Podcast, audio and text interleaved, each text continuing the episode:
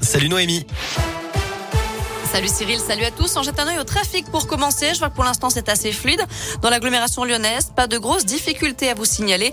Par contre, je vous rappelle que le l'A7, l'autoroute A7, euh, la chaussée est réduite dans les deux sens entre Fézin et le nœud de Ternay et ce jusqu'à Dans l'actu de ce lundi, l'ouverture du procès de Nordal Lelandais aux assises de Grenoble. L'ancien militaire est jugé pour le meurtre, l'enlèvement et la séquestration de la petite Maëlys, 8 ans.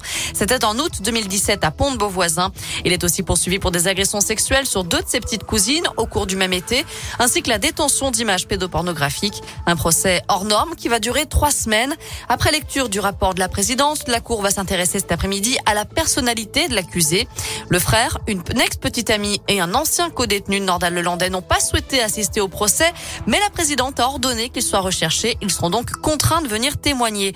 Je rappelle que Nordal-Lelandais a déjà été condamné à 20 ans de réclusion pour le meurtre d'Arthur Noyer. Cette fois-ci, il encourt la réclusion criminelle à perpétuité. Le verdict est attendu autour du 18 février.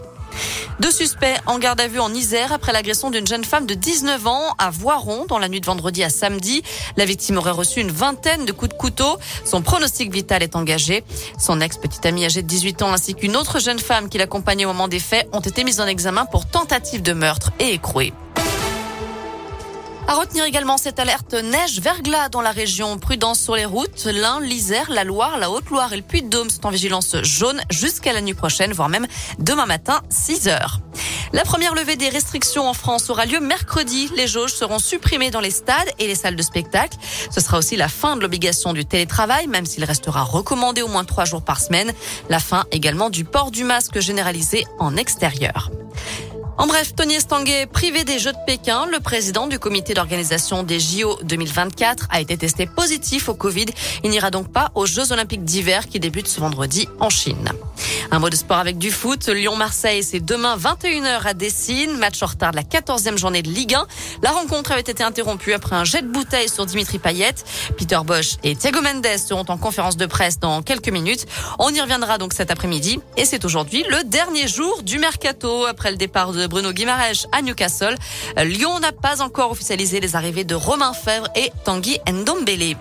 Un mot de télévision pour terminer avec une nouvelle émission d'appel à témoins ce soir sur M6 au programme quatre affaires non résolues, dont la disparition de Delphine Jubilard, cette mère de famille du Tarn qui n'a plus donné signe de vie depuis décembre 2020. Son mari, Cédric, est en détention provisoire. C'est à suivre à partir de 21h10 sur M6. Côté météo, pour cet après-midi, malheureusement, les nouvelles ne sont pas très bonnes. On va rester dans la grisaille.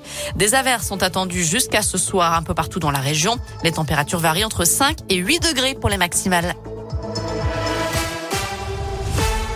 Merci.